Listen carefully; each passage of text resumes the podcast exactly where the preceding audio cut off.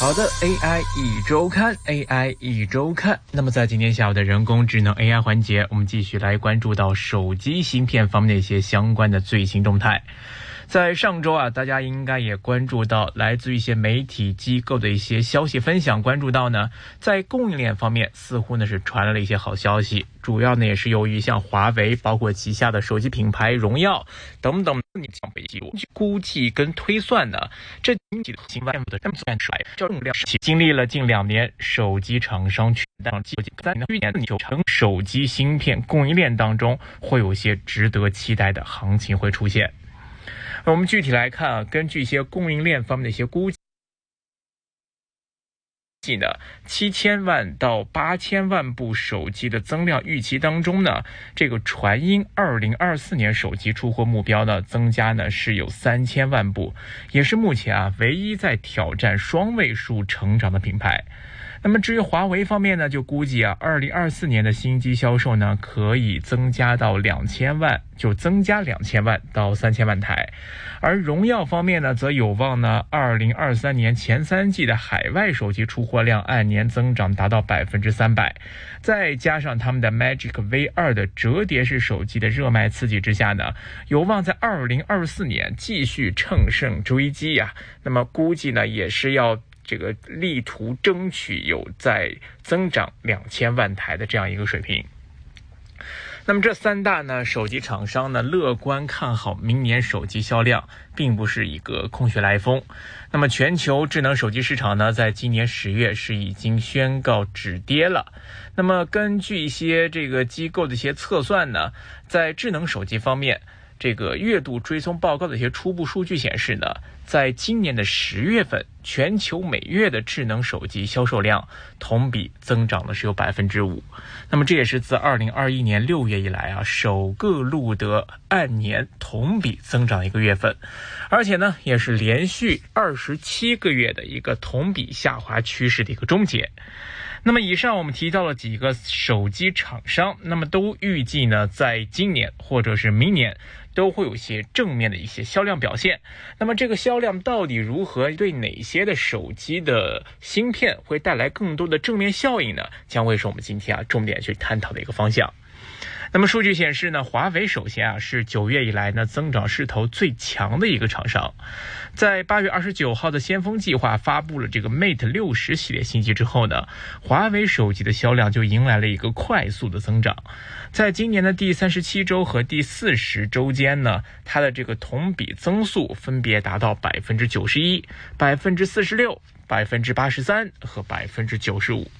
那么华为手机的销量份额也是由 Mate 六十系列发布前的百分之十左右的增长呢，呃，到了这个大概第四十周时间，也就是十月初的时候的，就已经增长到了百分之十九点四，并且呢是位居到了市场的第一位。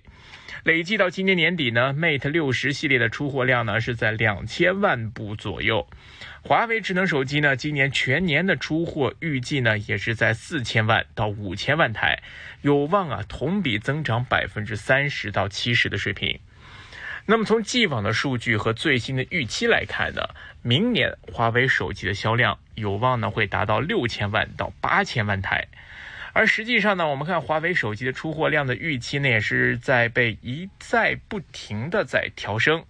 华为开售了 Mate 六十 Pro 之后不久呢，当时就有供应链的消息就说啊，这个华为的 Mate 六十 Pro 会加单，而且呢会加单到一千五到一千七百万台。之后呢又有消息就说啊，这个华为 Mate 六十 Pro 和这个 Mate 六十 Pro 加的出货量呢又上调，并且上调到了两千万部的水平。那么，在手机行业的这个知名分析师啊，郭明奇，哎，他就指出说呢，这个华为 Mate 六十 Pro 啊，在下半年的出货预估呢，已经调升了百分之二十，达到六百万部的一个水平。那在展望到二零二四年呢，预估华为的这个零组件的采购量呢，大概是三千到四千万部。那就是说，这华为手机出货量呢，渴望将会至少达到六千万部的水平。那么这个数字啊，可以说是全球手机品牌当中啊，这个出货量增长最高的企业。那么关于二零二四年的手机出货量目标呢，目前还没有得到华为官方的确认。不过呢，我们目前从这个华为 Mate 六十系列的这样的一个一机难求的这样的一个局面，还有供应链方面显示出的这个华为订单增加的反馈来看呢，目前市场对于华为的这个手机的出货量普遍还是保持着一个乐观的态度的。而另外一方面啊，也值得关注的就是华为旗下这个品牌荣耀了。在十二月八号呢，在深圳全球招商大会上面，那么荣耀的副董事长万彪他就透露啊，在今年的前三季度呢，荣耀手机的海外出货量呢，同比增长超过百分之三百，预计啊，今年呢是实现了一百七十亿元的出口。那么在跟其他手机厂商的竞争当中呢，这个荣耀的势头也非常猛。有报告显示呢，在今年的三季度里面呢，这个中国智能手机市场出货同比呢是下滑了百分之五，到六千六百七十万部。但是就在这样的一个趋势当中啊，荣耀呢是以百分之十八的市场份额，重新回到了国内手机出货量的第一位，出货达到一千一百八十万部。而 OPPO 方面呢？呃，出货呢是一千零九十万部，排名呢是在第二，而苹果呢也是借助的这个新机的热度紧随其后，是以一千零六十万部的出货量呢是位居第三。所以啊，可以看到呢，这个手机出货量方面，在华为也好，荣耀也好，都是在向市场传出了一剂强心针，令到市场觉得说，在看到手机终端的出货量有望在明年迎来了一个反转态势之下，哪些手机的供应链芯片将有机会因此受益，成为了资本市场上投资者在寻找标的当中的一些重点的关注方向。那么当然了，手机出货量备受看好，相关的芯片供应链呢也开始兴奋起来。由于手机、PC 和其他的这个电子市场啊，那个需求方面呈现出了一个逐步复苏的趋势呢。那日前看到世界半导体贸易统计组织就发布了一个预测说啊，在二零二四年，半导体市场将会比上半年。增长百分之十三，达到五千八百八十三亿美元的一个水平。那么在这样的一个预期之下呢，供应链方面也传出了一些好消息。那包括像上游的半导体器件里面呢，有部分产品已经开始感受到了手机市场方面首先吹来的一些春风了。AI 一周看。首先呢，我们看在手机方面，每一台手机势必都会包含的呢，就是这个存储芯片。由于存储芯片呢，之前经历了一些减产呐、持续降价呀这样的一些情况，所以这个价格和产能一直呢都是处于一个低位的水平。目前呢，这个市场行情开始趋好了，那么存存储芯片，那么肯定率先呢会迎来一个市场的回暖。十月份的时候呢，手机出货量止跌的同时，那么供应链方面也已经开始传出这个存储芯片报价开始出现了一个上调的情况。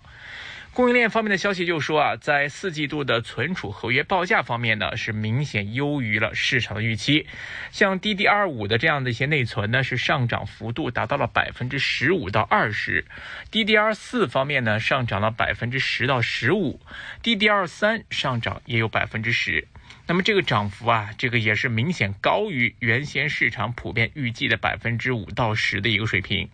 而 N A N A N D 方面呢，每家平均涨幅也至少是有百分之二十到二十五，而且呢，相比于 D D 二系列呢，这个涨幅会更大。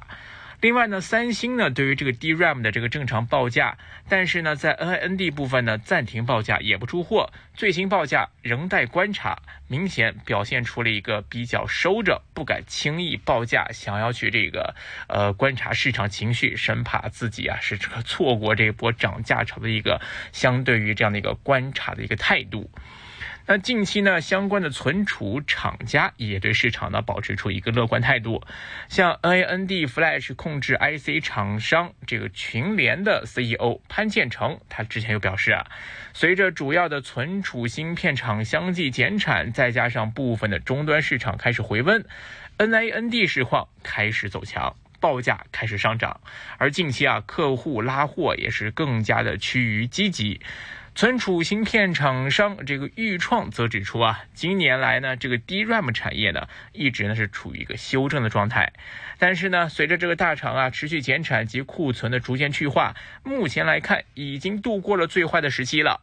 另外，百威存储在十一月份也在自己的互动平台表示呢，目前行业的这个供给紧张，存储芯片价格出现了一个迅速反弹。下游应用当中啊，这个手机的需求复苏迹象非常的明显。另外呢，凯霞也表示，销售价格呢已经是触底反弹，预计呢明年智能手机和个人电脑的存储出货量呢都将会出现增加。另外一个值得我们关注的呢，就是在手机方面必然会被应用到的一个呃器件，就是这个 CMOS 影像传感器。